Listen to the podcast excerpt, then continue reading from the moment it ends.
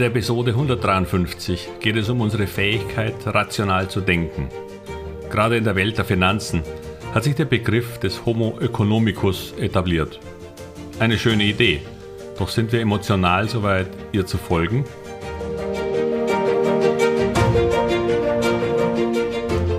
Herzlich willkommen, moin und Servus beim Podcast Aktien verstehen und erfolgreich nutzen. Mein Name ist Wilhelm Scholze. In diesem Podcast erfahren Sie, wie Sie das Instrument Aktie für Ihre Geldanlagen richtig einsetzen und dabei den Großteil der Profis hinter sich lassen können. Wie Sie teure Fehler vermeiden und am Wachstum der innovativsten Firmen der Welt partizipieren. Tipps gibt's viele. Hier geht's ums Know-how. Sind Sie ein Homo economicus, also ein rational denkender Mensch? Und was bedeutet das für Sie als Kapitalanleger? Wenn es um Geld geht, sollte man annehmen, dass der Mensch zur Gattung des Homo economicus gehören sollte.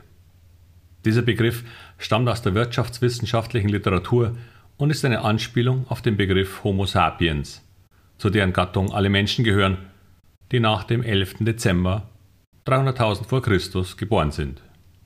Oder so. Na jedenfalls bedeutet Homo sapiens zuerst einmal so etwas wie verstehender, verständiger oder auch gescheiter und vernünftiger Mensch. Bereits diese auf Wikipedia zu findende Definition erscheint mir in Anbetracht all der Probleme der Menschen auf der Welt als sehr weit hergebracht. Oder ist es wirklich klug, seine Konflikte unter Inkaufnahme von Tausenden von Toten zu lösen? Doch zurück zum Homo economicus, denn dieser ist im Grunde ein theoretisches Konstrukt, das eine einzelne Eigenschaft von vernünftigem Handeln betrifft. So ein Mensch denkt rational, also wieder klug und vernünftig, aber vor allem im Hinblick auf wirtschaftliche Vorgänge. Es ist also ein Spezialfall des Homo sapiens. Doch sind wir so? Handeln wir als wirtschaftliche Nutzenmaximierer, was wiederum so ein Begriff aus der Wirtschaftswelt ist. Nun, ich glaube durchaus, dass wir ganz allgemein als Nutzenmaximierer handeln, weil wir bei zwei identischen Produkten lieber das billigere als das teurere kaufen. Oder weil wir bei gleichem Preis das bessere Produkt bevorzugen. So weit, so gut. Doch würde das nicht bedeuten, dass alle Menschen das Gleiche machen, das Gleiche kaufen? Ist ein blauer Wintermantel von C&A, der günstig ist, damit für uns automatisch die sinnvolle Wahl gegenüber einem von, sagen wir, Christian Dior, der das Hundertfache kostet? Ich bin ziemlich sicher, dass es ökonomisch sinnvoller sein könnte, den günstigeren zu kaufen. Den hundertfachen Nutzen wird der teurere auch nicht haben. Doch vernachlässigt diese Sichtweise den Nutzen von Luxus als Hervorstechungsmerkmal. Für viele Produkte gibt es noch eine Menge weiterer Eigenschaften, deren Wert für uns ausschlaggebend ist, wenn wir uns für das deutlich teurere Produkt entscheiden.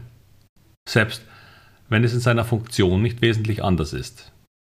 Und es kommt ein weiterer Punkt hinzu, denn ich bin ziemlich sicher, dass viele zu dem teureren Produkt eine engere emotionale Bindung haben als zu einem günstigeren. Doch wie ist das nun bei Aktien? Als vernunftbegabte Menschen sollten wir Aktien kaufen, deren Preis geringer ist als deren Wert. Es ist im Grunde das, was Warren Buffett propagiert. Kaufe ein sehr gutes Unternehmen zu einem guten Preis. Am liebsten als Schnäppchen. Ein Ansatz, der dem Homo economicus in uns sehr gut stehen würde. Bitte aber nicht eine Aktie, weil deren Aktienkurs billiger ist als der einer anderen. Unabhängig vom Wert. Das wäre Unsinn. Und doch weiß ich aus vielen Gesprächen mit Anlegern, dass sie sich schwer damit tun, eine preislich hochstehende Aktie zu kaufen. Sie bevorzugen Aktien, deren Preis einfach günstiger ist.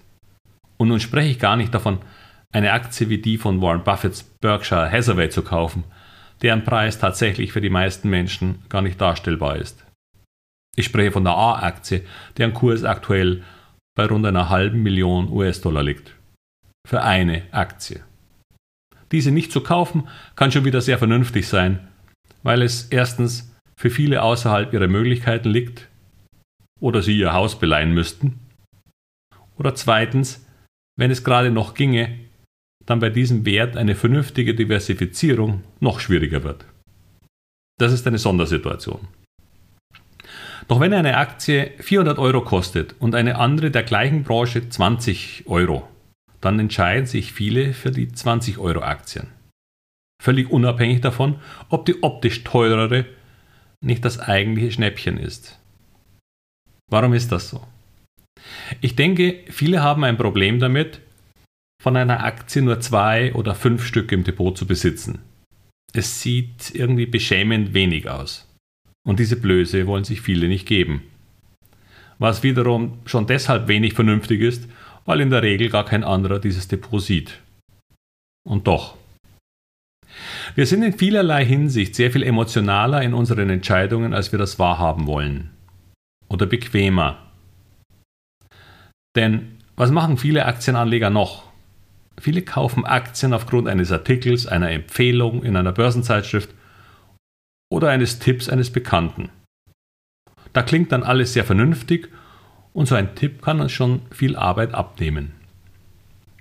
Ist das schon rationales Verhalten?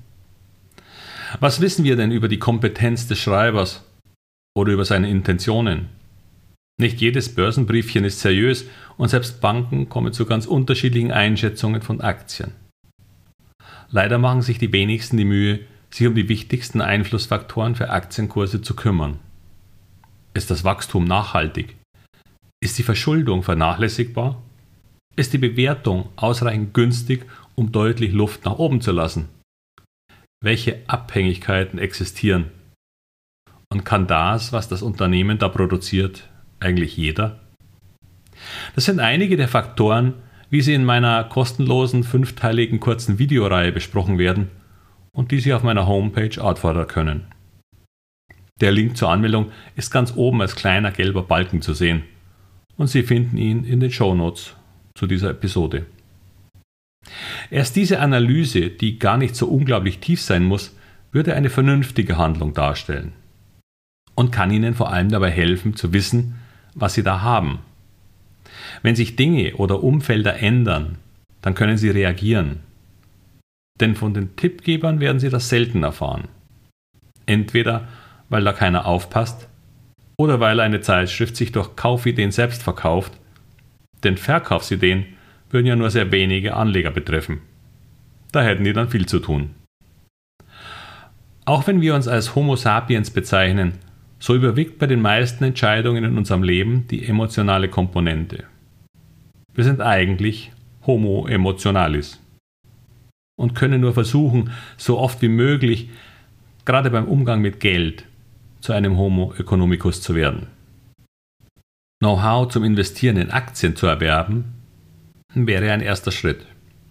Und Sie wissen ja, wo eine Möglichkeit dazu zu finden wäre. Nächstes Mal wird es dann um eine sehr praktische Konsequenz gehen, die Ihren Anlageerfolg nachhaltig verbessern wird. Garantiert. Ach, und sollten Sie diese Episode gerade an einem Smartphone hören, dann wäre es klasse, wenn Sie sich noch 30 Sekunden Zeit nehmen und mir eine Rezension hinterlassen. Beim iPhone zurück auf den Überblick der Episoden und runterscrollen, bis Rezensionen erscheint. Klick und fast fertig. Bei anderen Podcast-Anbietern geht es ähnlich und es würde mich sehr freuen. Daher vielen Dank im Voraus. Und damit bis zum nächsten Mal und viel Erfolg bei all Ihren Entscheidungen. Ihr Wilhelm Scholze.